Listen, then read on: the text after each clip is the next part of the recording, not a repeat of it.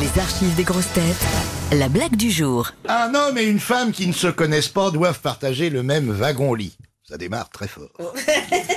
Bien qu'un peu gênés par cette intimité, les deux sont fatigués et tombent bien vite endormis. Lui sur la couchette du haut, elle sur celle du bas. Vers une heure du matin, l'homme se penche au-dessus de la couchette du bas, réveille la dame. Madame, madame, excusez-moi de vous déranger, mais j'ai terriblement froid. Auriez-vous la gentillesse de me donner la couverture qui se trouve dans le casier? Ah, j'ai une bien meilleure idée, répond la femme. Faisons semblant que nous nous sommes tous deux mariés depuis dix ans.